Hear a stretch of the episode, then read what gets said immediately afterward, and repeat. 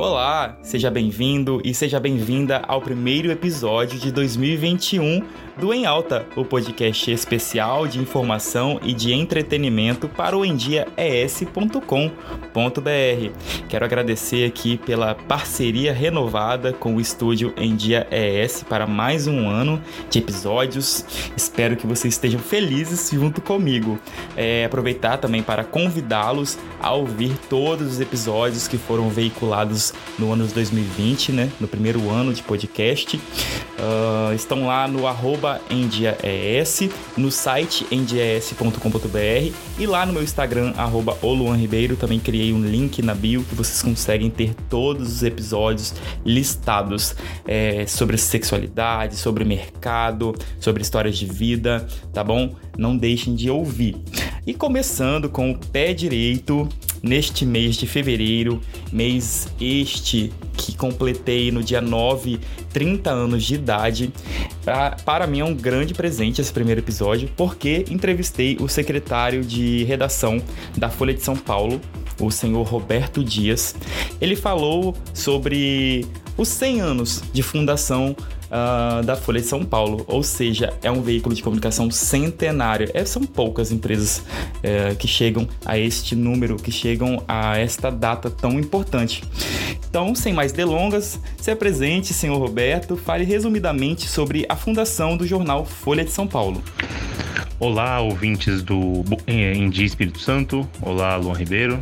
Meu nome é Roberto Dias, eu sou secretário de redação da Folha de São Paulo, é, jornal que está completando 100 anos agora no dia 19 de fevereiro. A história da Folha começa em 1921, é, com a publicação do jornal Folha da Noite.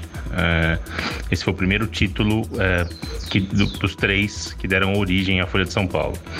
O segundo título que, que deu origem à Folha de São Paulo é a Folha da, da Manhã, que começou a ser publicada em 1925. E o terceiro é a Folha da Tarde, que começou a ser publicada em 1949. Em 1960, esses três títulos são fundidos e, passa, e surge o título Folha de São Paulo, que é o que temos hoje. Roberto, e quais fatores levaram o Folha a se tornar o jornal impresso e digital de maior circulação no país? Creio que os fatores que levaram a Folha a se tornar é, o jornal com o maior número de assinantes do país é, podem ser resumidos no, no, no, que a gente define como jornalismo crítico é, apartidário, pluralista, é, que são pilares do nosso manual da redação. O manual foi lançado, a primeira, a primeira edição foi lançada em 1984, tinha o propósito de modernizar o jornalismo que nós praticávamos na Folha, enfim, que é, os jornalistas da Folha daquela época praticavam, teve uma grande influência sobre o jornalismo brasileiro em geral e criou as bases que levaram a Folha a se tornar o maior jornal do país desde então. Com o advento da internet, o Folha de São Paulo se sentiu ameaçado em algum momento? Existe a possibilidade do jornal se tornar apenas digital? Acho que o jornal em nenhum momento é, se sentiu ameaçado é, pelo advento da internet. É, diria que, pelo contrário, a gente, o que nós fazemos é jornalismo, a gente não, não imprime papel, a gente, a gente produz notícia, apura informação, publica opinião. Esse é o nosso, nosso trabalho, é o que a gente fazia na, no passado passado e o que a gente continua fazendo hoje. É, acho que o jornal sempre tentou estar aí na vanguarda é, em relação à, à modernização tecnológica. A internet comercial chega ao Brasil em 1995 e semanas depois do lançamento da, da internet comercial, a Folha já tem o seu site é, no ar. O primeiro jornal é, a ter um site em língua portuguesa atualizado na, na internet, que então pouca gente conhecia.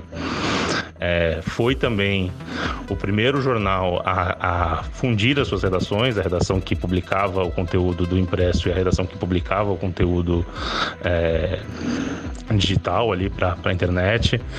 E é, num, num, passo que na época foi bastante ambicioso, é, foi o primeiro jornal a começar a cobrar pelo conteúdo da, que publica na internet, o chamado paywall poroso. Isso em 2012. É, e somos hoje o, é, o jornal com o maior número de assinantes digitais do país. É, sobre a possibilidade do jornal se tornar apenas digital, isso não é, é, digamos, uma decisão nossa. Acho que o jornal se adapta ao que o, o, o público quer. Então, se as pessoas escolherem consumir o jornal em determinado formato, a gente vai querer estar nesse formato, é claro. É, a gente não tem nenhum fetiche em publicar informação em papel. De novo, não é esse o nosso negócio. Roberto, atualmente a imprensa vive um período de ataques ao serviço prestado. E, na sua opinião, quais motivos estão fomentando tais reações? Quais públicos são os maiores prejudicados com essa situação? Penso que a, os ataques que a gente tem, tem visto ao jornalismo profissional, eles têm objetivos muito, muito claros. Eles fazem parte de um jogo, um jogo de poder. É, a mentira é uma arma utilizada é, francamente, abertamente nesse, nessa guerra pelo poder, nesse, com propósito político. Acho que isso já está bastante claro essa altura do campeonato. E os maiores prejudicados somos todos os, os, enfim, os cidadãos, os eleitores. É, não só prejudicados porque isso produz um debate público, um debate político distorcido, porque calcado em mentiras, como também prejudicados com as nossas próprias vidas, como a gente está vendo agora nessa pandemia. A, a, a mentira está ajudando a, a, provocar mortes. Isso acho que acho que está bastante claro essa altura do campeonato também. Podemos aguardar novidades na comemoração dos 100 anos? Você pode dar algum spoiler de um novo projeto do Folha nas suas considerações finais? É, nós sim teremos novidades é, para o centenário da, da Folha, para as comemorações aí, é, que terão ápice no dia 19 de fevereiro, né, que é a data em que o jornal completa 100 anos. É, posso adiantar algumas das coisas aqui, não todas. É, a gente vai ter uma nova edição do Manual da Redação da Folha, com um acréscimo de, de, de mais dois anexos e uma capa nova, muito bonita. É, a gente vai lançar uma coleção de, de 10 livros é, com 100 anos de fotografia é, produzidas pela, fotografias produzidas pelos, pelos profissionais da Folha. E são, serão volumes temáticos ali, um volume sobre São Paulo, um volume sobre imigrantes, outro sobre comércio, por aí vai. Fizemos um projeto, já anunciamos um projeto é, bastante extenso de indexação das nossas fotos, feito em parceria com o Google. Acabamos de anunciar, indexamos 2 milhões e meio de fotografias do acervo do jornal. E agora a consulta a esse material está, está muito mais fácil do que era antes. E vamos ter também é, uma nova edição do livro Primeiras Páginas, aquele livro que tem as principais capas da versão impressa do jornal. Roberto, muito obrigado por sua participação aqui no podcast em alta, nosso primeiro episódio de 2021. Começamos muito bem, eu fico lisonjeado.